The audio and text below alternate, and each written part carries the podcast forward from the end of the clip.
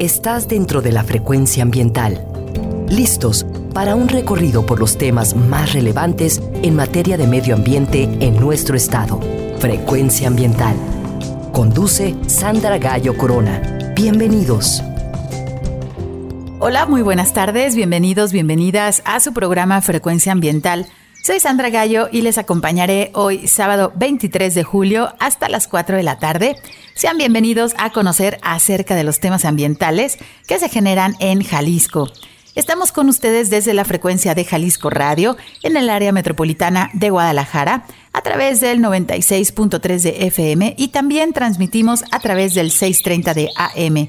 Muchas gracias a quienes nos sintonizan en su teléfono o computadora a través de www.jaliscoradio.com. Gracias también a quienes nos están escuchando esta tarde desde las regiones de nuestro estado de Jalisco, en los valles, la Ciénega, la región Lagunas, el sur y sureste, en los altos y también a todos los municipios que integran la bella costa de Jalisco y las montañas de la Sierra Madre Occidental, así como también el territorio Huirrárica en la zona norte. Muchísimas gracias por acompañarnos.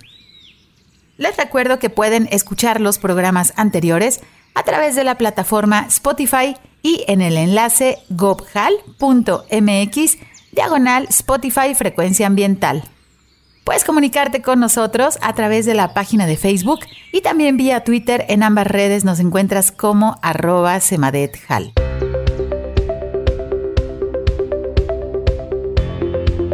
Te recordamos que si necesitas realizar algún trámite en la Semadet, el horario de la ventanilla es de 9 de la mañana a las 5 de la tarde.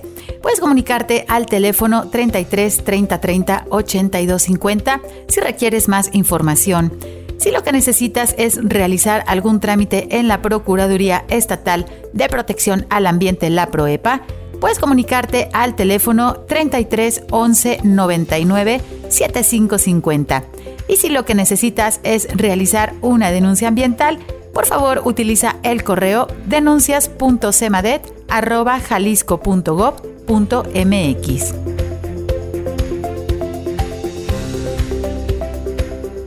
Te informamos que la CEMADET cuenta con una ventana digital en donde puedes realizar algunos trámites como la licencia ambiental única en materia atmosférica.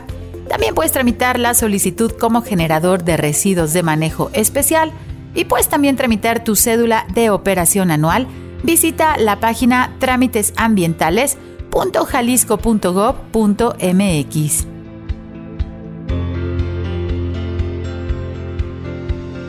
El gobierno de Jalisco invita a la edición del Premio Jalisco 2022. El Premio Jalisco tiene como objetivo reconocer y estimular a las personas que se hayan distinguido de manera relevante en el ámbito urbano, rural o indígena por sus actos, obras, proyectos o por una trayectoria ejemplar en favor de nuestro Estado. Si conoces a personas, instituciones u organismos de la sociedad civil que tengan una trayectoria destacada para Jalisco, la convocatoria está abierta en las categorías humanístico, literario, cultural, cívico, laboral, científico, deportivo y ambiental. Visita la página de la Secretaría de Cultura en su sección Convocatorias Activas en el enlace sc.jalisco.gov.mx diagonal convocatorias. El Premio Jalisco 2022 estará recibiendo las postulaciones hasta el próximo 16 de agosto.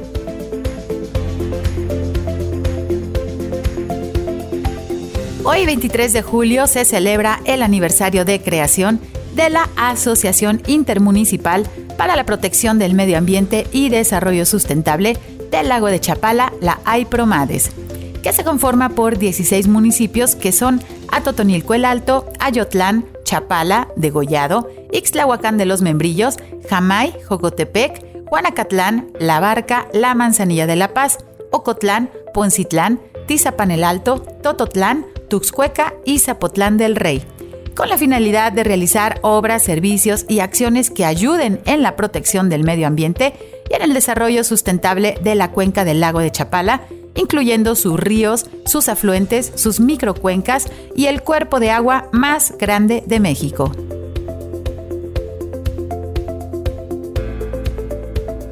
Hoy 24 de julio se celebra el Día Internacional del Tequila.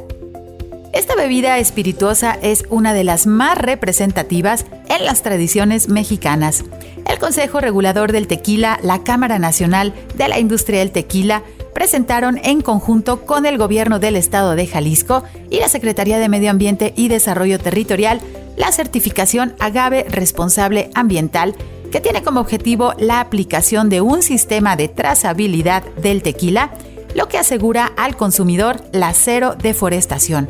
El objetivo es que para el año 2027, en Jalisco, el abastecimiento de agave tequilana Weber, variedad azul, destinado a la producción del tequila, no haya provocado deforestación en nuestros bosques naturales, tomando como base el año 2016. Esto significa que a partir del año 2021 no podrán ser registradas nuevas plantaciones de agave en terrenos que hayan sido deforestados.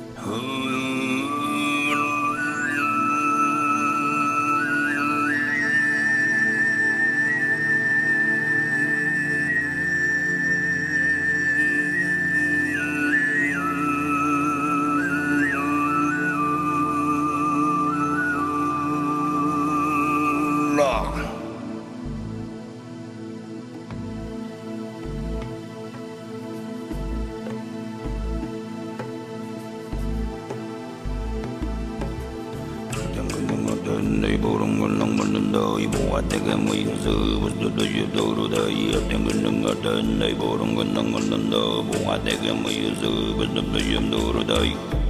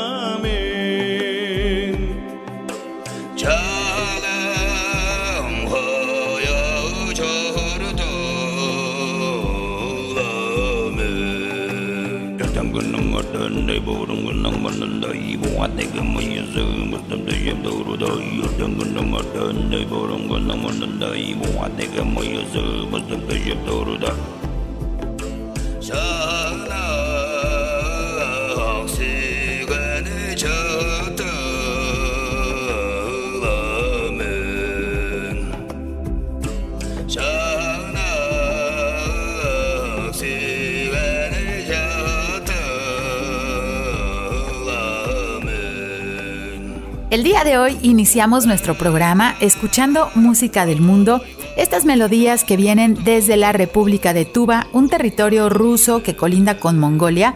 Escuchamos los cantos guturales que imitan ese sonido de los ríos y que son convertidos en música e inspiración de la naturaleza. Espero lo hayan disfrutado.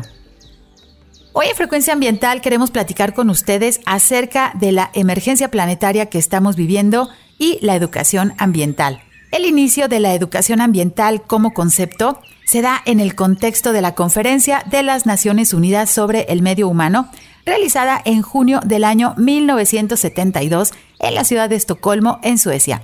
En el principio 19 de la Declaración de Estocolmo se indica que es indispensable una labor de educación en cuestiones ambientales dirigida tanto a las generaciones jóvenes como a los adultos y que preste la debida atención al sector de la población menos privilegiado, para ayudar a que la opinión pública esté bien informada en el sentido de responsabilidad en cuanto a la protección del medio en toda su dimensión humana. Es esencial que los medios de comunicación masivos como la radio y la televisión eviten contribuir al deterioro del medio humano y difundan información de carácter educativo sobre la necesidad de protegerlo y mejorarlo a fin de que la sociedad pueda desarrollarse en todos los aspectos, pero respetando a la naturaleza. A partir de la conferencia de Estocolmo se creó el Programa de las Naciones Unidas para el Medio Ambiente, el PENUMA. Se estableció el día 5 de junio como Día Mundial del Medio Ambiente y se emitió un mandato a la Organización de las Naciones Unidas para la Educación, la Ciencia y la Cultura, la UNESCO, y al PENUMA para poner en marcha el Programa Internacional de Educación Ambiental.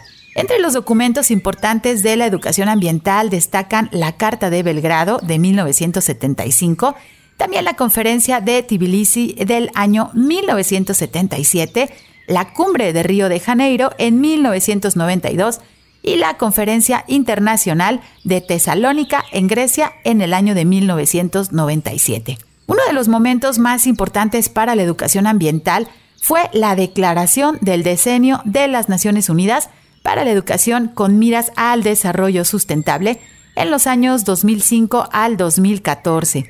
La educación ambiental en México, al igual que en el resto de América Latina y el Caribe, tuvo un inicio tardío con respecto a Europa, Canadá y a Estados Unidos. Sin embargo, ha presentado diversos periodos de desarrollo y de crecimiento. En el año 1993, como resultado del análisis y la discusión de ciertos documentos, la UNESCO y el Programa de las Naciones Unidas para el Desarrollo creó el documento Hacia una Estrategia Nacional y el Plan de Acción en Educación Ambiental en México por parte del Instituto Nacional de Ecología y de la misma UNESCO. También durante la década del año 2000 al 2010 se buscó fortalecer a la educación ambiental y en el año 2005 se elaboraron 32 planes estatales de Educación, Capacitación y Comunicación Ambiental por parte de la Semarnat, así como también se realizó la Estrategia Nacional de Educación Ambiental para la Sustentabilidad publicada en el año 2006. La educación ambiental tiene una función única y clave, sensibilizar a la población respecto a la necesaria conciencia ambiental. La cultura ambiental estará tan lejana de nuestra sociedad mexicana y más de la jalisciense tanto como nosotros y las generaciones actuales lo determinemos. Es cierto que los esfuerzos de algunos educadores ambientales mexicanos han sido constantes, en algunos casos excepcionales, pero debemos aceptar que atendemos los problemas una vez que ya existen debido a que nuestra sociedad no tiene una cultura de planeación y de prevención. Entre los grandes retos para la educación ambiental debemos preguntarnos qué hacer y cómo hacer para que los ciudadanos se preocupen por el medio ambiente. Cuando la atención de los individuos se encuentra concentrada en un espacio virtual y cuando se nos ha brindado la posibilidad de fugarnos de manera instantánea a otras realidades, a cualquier parte del mundo, incluso a varios lugares a la vez, con un bajo costo, sin tiempo para desplazarnos, sin salir de nuestro hogar e incluso sin salir de una habitación concreta, cuando nuestra niñez tiene un evidente déficit de naturaleza. También es urgente reflexionar acerca del hecho de que hemos dedicado mucho tiempo a decir por qué están mal las cosas en lo ambiental, pero le hemos dedicado muy poco tiempo a señalar cómo podrían hacerse mejor.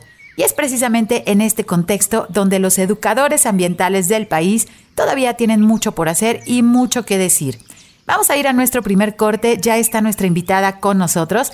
Regresamos en unos minutos, estamos platicando acerca de la educación ambiental y la crisis planetaria. Frecuencia ambiental. Vuelve en unos momentos. Quédate con nosotros. Estás sintonizando Frecuencia ambiental. Continuamos.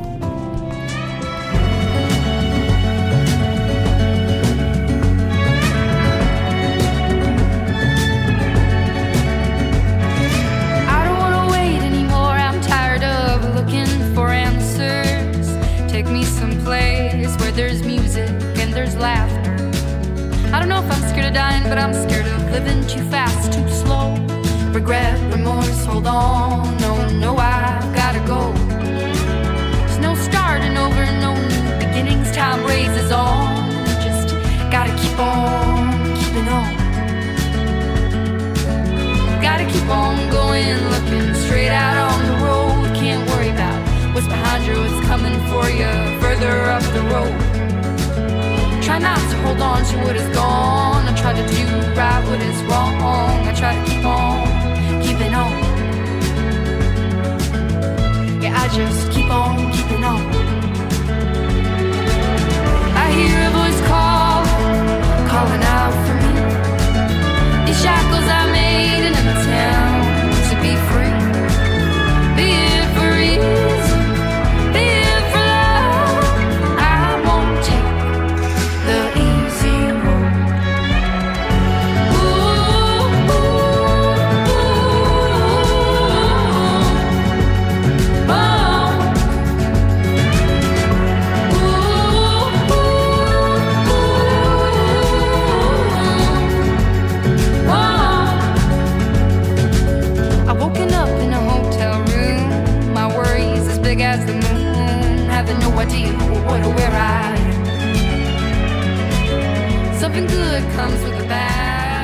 Regresamos después de escuchar al dúo sueco First Aid Kit y su canción My Silver Lining. Este kit de primeros auxilios que nos hace pensar en nuestro lado positivo y en estos tiempos que estamos siendo testigos de diversas situaciones en nuestro planeta, situaciones relacionadas con los ecosistemas. Aquí en Occidente de México hemos descansado ya un poco de los incendios forestales, pero en otras partes del mundo le están pasando muy mal. Incluso hace unos días se alcanzó la mayor temperatura registrada en la historia de Inglaterra, superando los 40 grados centígrados, y en varios países de Europa como España e Irlanda se encuentran en alerta por los incendios forestales. Y ante todos estos sucesos, ¿qué estamos haciendo como humanidad? ¿Verdaderamente estamos listos para atender el cambio climático? Hoy en Frecuencia Ambiental queremos platicar con ustedes acerca de cómo a través de la educación ambiental podemos entender y atender la emergencia planetaria que estamos viviendo. Y para platicarnos acerca de este tema es un verdadero honor para mí recibir a nuestra invitada del día de hoy, la doctora Elba Castro Rosales, quien es comunicóloga y educadora ambiental. Es doctora en Ciencias Sociales por el Centro de Investigaciones y Estudios Superiores en Antropología Social. También es coordinadora y profesora investigadora de la Maestría en Educación Ambiental de la Universidad de Guadalajara. Tiene experiencia en la producción y conducción de programas de radio y en la elaboración de materiales didácticos y actualmente desarrolla la línea de investigación Expresiones de la Naturaleza en la Poesía Contemporánea del Occidente de México y también es vicepresidenta de la Academia Nacional de Educación Ambiental. Hola doctora Elba, buenas tardes, ¿cómo estás? Sandra, es un gusto y un honor estar participando contigo y con tu audiencia este, tan asidua y tan, eh, pues, tan educada, digamos, también ambientalmente. Un honor. Gracias por invitarme. Muchísimas gracias a ti por acompañarnos el día de hoy en Frecuencia Ambiental. Y bueno, pues el tema, la educación ambiental, seguramente por ahí muchas personas han escuchado, pocos la, la siguen o lo hacen consciente y esa parte de la conciencia que en verdad necesitamos de manera urgente, pues actuar ya, tener esta conciencia, realizar nuestros cambios de vida, pero sobre todo estas adaptaciones a las situaciones que se nos están enfrentando ya año con año. Hace mucho calor, hay incendios, eh, hay inundaciones, tenemos grandes tormentas, falta de agua en algunas regiones, exceso de agua en otras. Entonces, ¿cómo estamos entendiendo pues nuestro entorno como, como sociedad? ¿Cómo vamos a reaccionar? ¿Cómo estamos reaccionando? Ahora sí que ya no se vale el decir no está pasando nada porque prácticamente todos estamos siendo afectados y pues esta es una situación de aprender cómo funciona nuestro planeta. Eh, doctora, me gustaría iniciar nuestra entrevista. Si nos puedes platicar, bueno, ¿qué es la educación ambiental y por qué todos deberíamos de tener un poco de ella en nuestras vidas? Primero, Sandra, eh, me gustaría comentar que todos podemos vivir, como tú lo dijiste, los efectos de una cultura que no ha podido entender su verdadera, eh, bueno, su relación equilibrada con eh, la naturaleza. Y cuando digo naturaleza, no me refiero solamente a lo que vemos, sino a aquellos procesos que no alcanzamos a ver, la fotosíntesis, la producción de agua, la producción de oxígeno, la producción de la vida en su conjunto. Y no la hemos podido ver porque provenimos de una sociedad que solamente está acostumbrada a ver lo que es palpable y lo que le sirve, lo que le es útil y en esto hemos venido cayendo en cuenta que no es el mejor camino para relacionarnos con la vida. Eh, de manera que la educación ambiental es una apuesta a volver a reeducarnos, a volver a interpretar eh, lo que tenemos, de lo que formamos parte de ella y que nos hemos ido saliendo pensando que podemos dominar los procesos naturales, pensando que podemos dominar aquello que llamamos recurso natural y, que ha sido impunemente explotado eh, porque entró eh, decir recurso entra a una noción eh, economicista, una, una relación como de materia prima. Y bueno, la educación lo que busca es darnos la oportunidad de decir, nos hemos equivocado, por aquí no queremos ir porque no hay esperanza por este camino. Entonces, la educación o lo que entendemos por educación es siempre una, un código revolucionario, un código distinto que nos va a decir eh, nos hemos equivocado en muchas cosas o bien no es que nos no es que estemos totalmente equivocados y tengamos la verdad en nuestras manos quienes somos educadores ambientales pero sí decir que hay otras maneras de interpretar que nos están dando un, un horizonte mayor de, de equilibrio con, con los procesos porque eh, tampoco queremos señalar que el ser humano ha sido el culpable el único, eh, no, porque hay, hay sociedades humanas que han tenido relaciones distintas con la naturaleza y de las cuales tendríamos que aprender. Entonces, cuando decimos educación ambiental, todos, pero todos, todos, porque participamos de una cultura dominante, necesitaríamos re, re, reechar andar, reaprender, reeducarnos, realfabetizarnos de eh, que estamos viviendo. Y a final de cuentas, este proceso que, bueno, seguramente cuesta más trabajo en algunas personas, en algunas sociedades que en otras, en verdad es para el beneficio de todos, ¿no? El poder respirar el aire puro, vimos ahora con la pandemia, filas de personas para comprar esos tanques de oxígeno, que aparte hubo escasez, cuando verdaderamente no nos damos cuenta de dónde proviene el oxígeno, como lo dices, tenemos esos procesos eh, ecológicos ahí que son llamados servicios ambientales, pero justamente se le da este enfoque utilitario que a veces, digamos, no es como la mejor visión, es simplemente aceptar que somos parte de un planeta y hemos construido estas ciudades eh, para poder vivir, digamos, cómodamente, pero el verdadero mundo está allá afuera, la producción de oxígeno, el ciclo del agua, todos estos procesos ecológicos que en verdad, pues deberíamos de hacerlo parte de nuestras vidas. Ahora, ¿qué es lo que sucede eh, con, la situación de los educadores ambientales en México y en Jalisco? Desde tu experiencia, doctora, ¿cuál es la perspectiva que tienen ellos? ¿Qué, cómo, cómo, qué, qué es lo que está sucediendo? Porque creo que tenemos muchas noticias a día a día en los diferentes medios de comunicación. ¿Qué es lo que está pasando con la comunidad de educadores ambientales? Primero yo diría, Sandra, ¿qué es lo que ha pasado con la sociedad? La educación ambiental surgió pues precisamente porque eh, se ven ciertos cataclismos, ciertos eh, desastres de, la naturaleza a partir de la primavera silenciosa en la década de los 60 o, o, incluso antes, en donde veíamos que el DDT, por ejemplo, estaba también interviniendo en las cadenas tróficas y a su vez estaban generando problemas importantes en las personas y en la fauna o eh, en, en las plantas. Entonces eh, se da ese tono de alerta y eh, digamos que la ONU lo que dice es eh, hagamos caso a los científicos para ver qué, está ocurriendo con, con la vida y ya hay una primera etapa, yo diría, muy grande en, el mundo, que es este, acercarnos a leer a la naturaleza. Y entonces empezamos a aprender, bueno, términos como, como ecología, o en nuestras escuelas ahorita estamos viendo que ya si hay alguien que está en la audiencia que estudiamos recursos naturales renovables y no renovables, pues ahora ya no, ahora solamente hay recursos no renovables y hemos entendido de manera distinta, así que sí hemos venido cambiando, eh, hay eh, conceptos ya en nuestra boca, aunque no los comprendamos totalmente, pero eso significa que estamos eh, tratando de entender.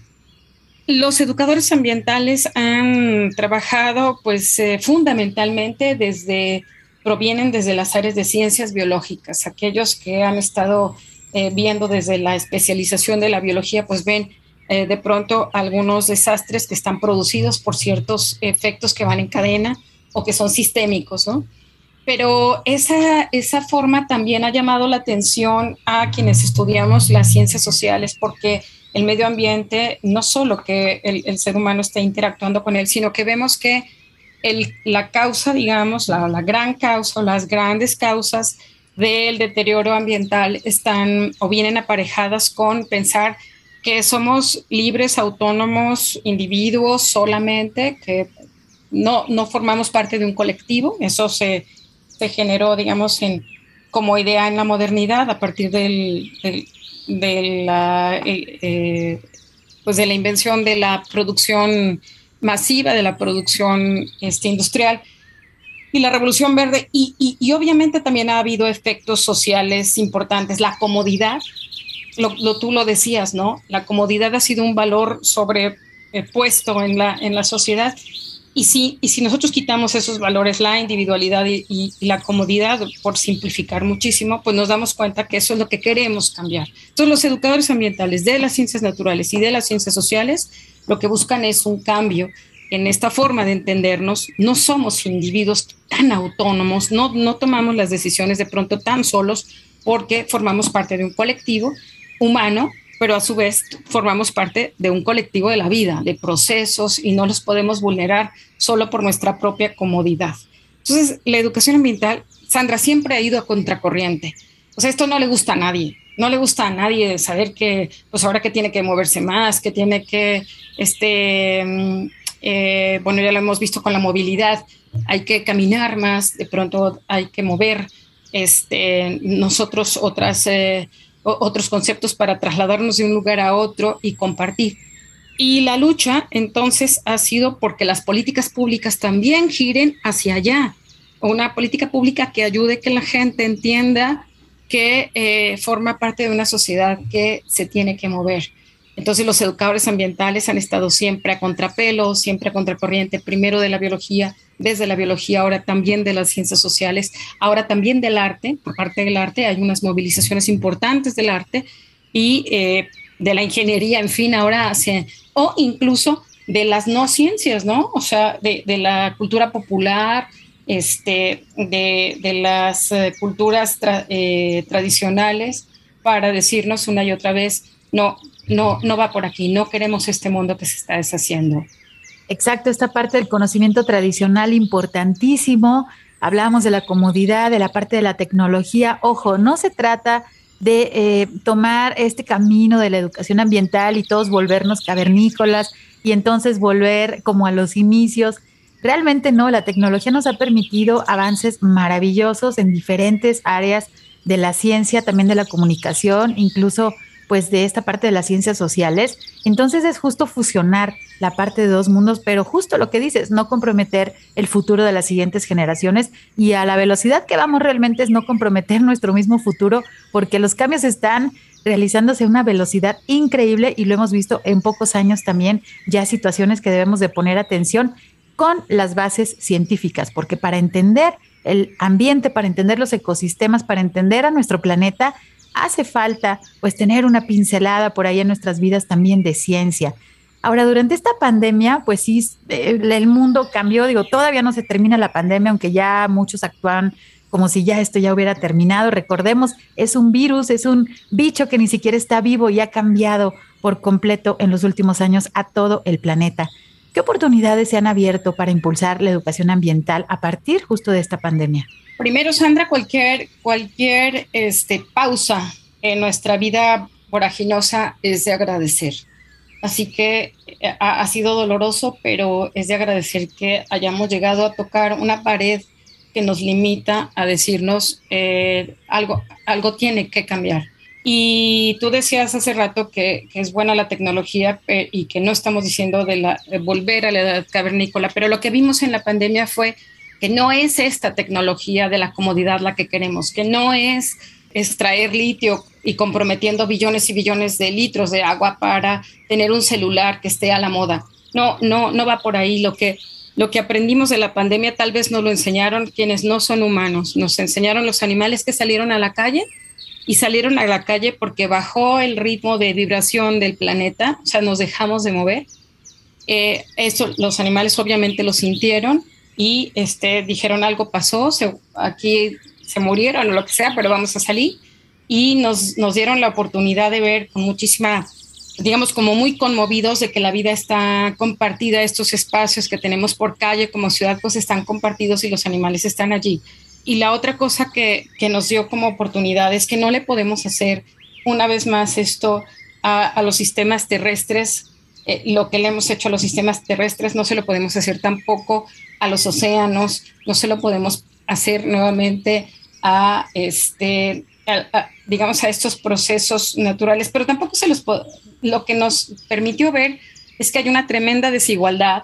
Vivimos eh, más o menos la pandemia quienes podíamos tener alimento en casa todos los días, pero no aquellos que salían a las calles a buscarse lo suyo. Y, allí vimos que eh, si las empresas, digamos, no hacen colectivo el derecho a la salud, y el derecho al bienestar, pues ellos mismos salen perjudicados. Así que este, este, este, esta vida que vivimos de competencia y de individualismo se nos vino abajo y es preciso ver que estamos conectados entre los seres humanos y que estamos conectados también con los procesos de vida y con los no humanos. Entonces, yo creo que nos, nos implica ensanchar nuestra ética todavía más grande a buscar el bienestar, sí, para los propios humanos, pero para aquellos que no son humanos y ni siquiera para los que, para los que tengan vida, y me estoy refiriendo a las rocas o a otras cosas. Es decir, sí hay que marcar muy fuertemente, Sandra, una ética o hay que construirla que, que se había quitado de la formación, de la formación humana, ¿no? Sí, definitivamente. Y bueno, recordemos que nosotros como especie nos podemos extinguir y la vida en el planeta va a seguir. Sigue. Entonces, eh, realmente el planeta no nos necesita, pero nosotros necesitamos hasta los microorganismos y los ecosistemas y las especies. Entonces es importantísimo que tengamos en cuenta pues esta situación. Vamos a irnos a nuestro corte de estación, pero regresamos en pocos minutos. Quédense con nosotros, estamos platicando con la doctora Elba Castro acerca de la educación ambiental y bueno, cómo es una herramienta para atender esta emergencia planetaria que estamos viviendo. Regresamos en unos minutos. Frecuencia ambiental. Regresa en unos minutos.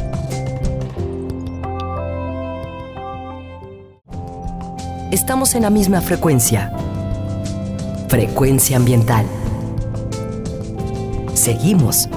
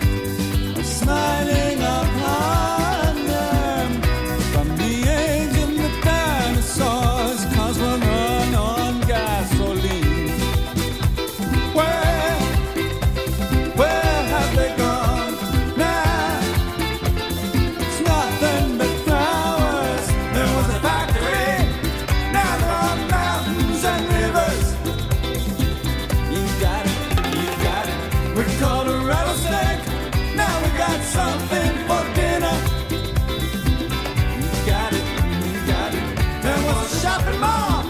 Now it's all covered with flowers. We got it, we got it. If this is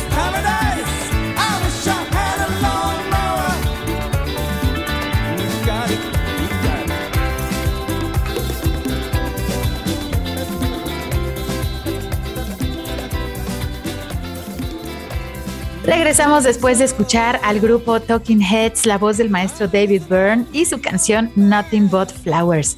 El mensaje de esta canción es muy interesante si se han detenido a escucharla con atención. Nos menciona de cómo la naturaleza regresa a esos espacios urbanos Donde antes había una fábrica, ahora hay montañas y ríos. Y donde antes había un centro comercial, pues ahora todo está cubierto de flores.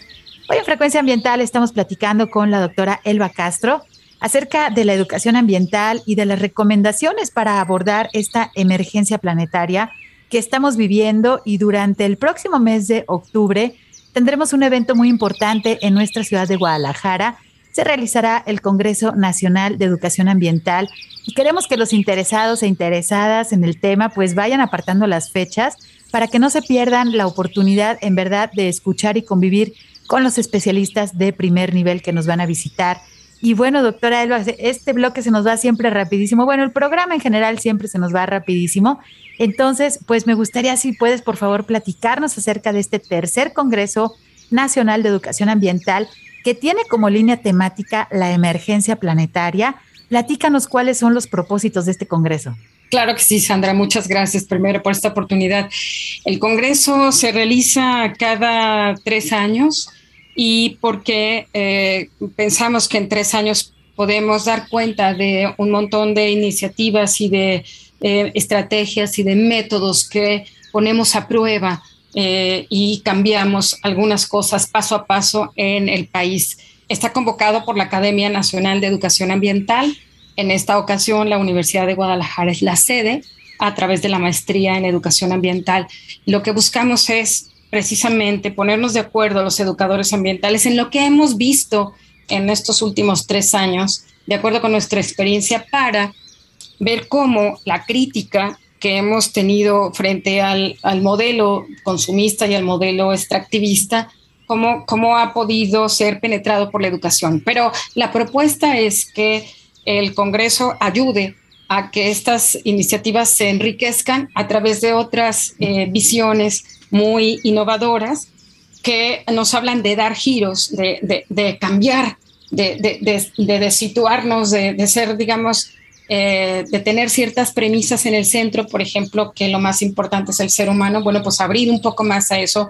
Eh, lo, más importante es mirar los procesos de la vida, cómo van eh, involucrando a, las sociedades humanas y también generar alternativas frente a la emergencia planetaria.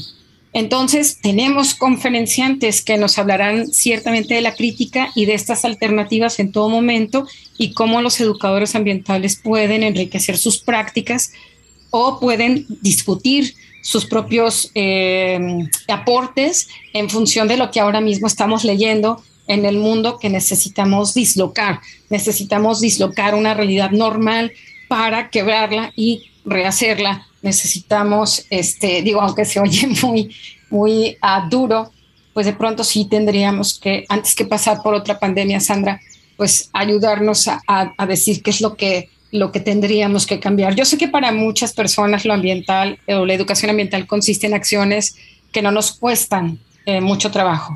Y yo digo que sí nos han costado trabajo porque si fueran fáciles ya las hubiéramos hecho. Este, sin embargo, no están dentro de nuestro sistema de valores, no están dentro de nuestro sistema de vida, no están dentro de nuestro sistema de decisión. Así que habría que dislocar algunas cosas que parecen normales para introducir. Y además te quiero decir otra cosa, e, el rumbo no es que sean ni los cavernícolas ni que sea doloroso, sino al revés, que sea una vida de esperanza gozosa colectiva. Y eso es lo que hay que inventar. Y pues bueno, eh, de por sí este Congreso es muy, muy interesante y si se hace cada tres años, pues bueno, los últimos tres años han sido una locura planetaria.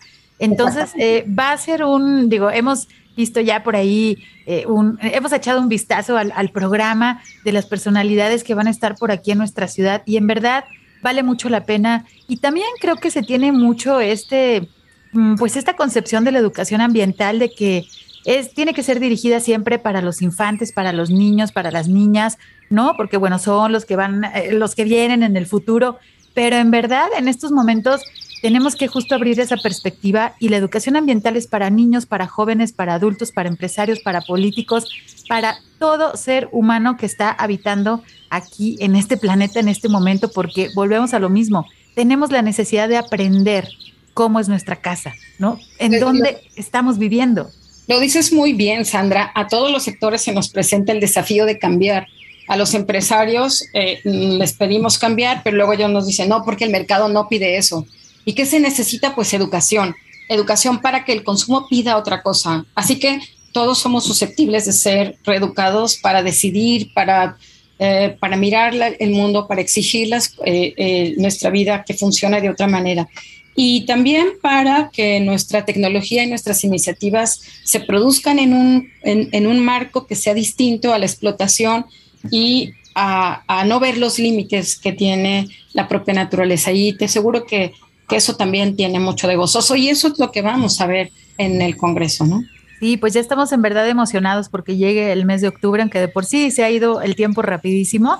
Platícanos, por favor, ¿cuáles son las líneas temáticas en, general que va a tener este Congreso? Hay unas líneas muy especializadas, Sandra, estas que te digo que, provienen de, pedirle a los educadores que nos digan cuáles han sido sus innovaciones metodológicas, de temas, con sujetos, con eh, o los contextos o con quién han podido armar un proyecto eh, sabemos que el arte ha estado muy activo en ese sentido y que la ciencia del arte y eh, los movimientos sociales han estado también muy activos. Así que tenemos líneas muy abiertas hacia la innovación de lo que han hecho los educadores ambientales y otras que las hemos visto crecer, ¿no? La educación ambiental en las escuelas, la educación ambiental en, los, en las áreas naturales protegidas o en, las, en los centros urbanos de eh, parques urbanos, etcétera.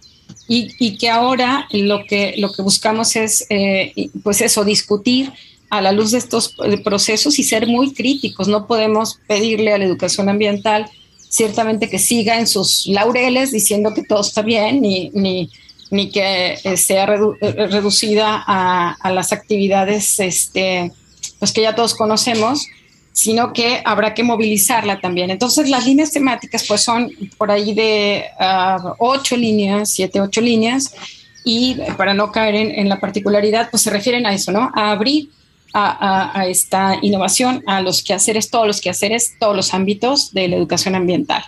Y esta parte de, de, la no transversalidad, pero permear, ¿no? Entre las diferentes disciplinas. O sea, en verdad la naturaleza ha sido inspiración, como dices, para el arte, para muchas disciplinas. Y eso creo yo también es parte medular de la educación ambiental, el poder mover emociones. Es decir, cuando se quema un bosque, ¿qué es lo que sentimos? ¿No? Pues horrible.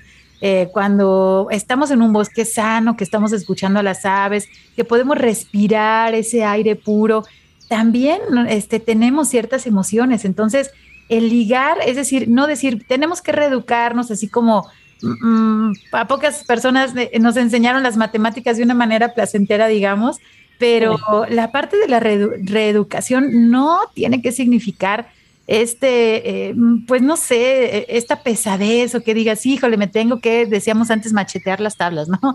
Entonces estabas como por ahí repitiendo el conocimiento. No, la parte de la educación ambiental va más allá, ¿no? Mueve los sentimientos, mueve los sentidos y justamente nos da ese bienestar que no podemos tener un bienestar completo como ser humano si nuestra naturaleza está enferma.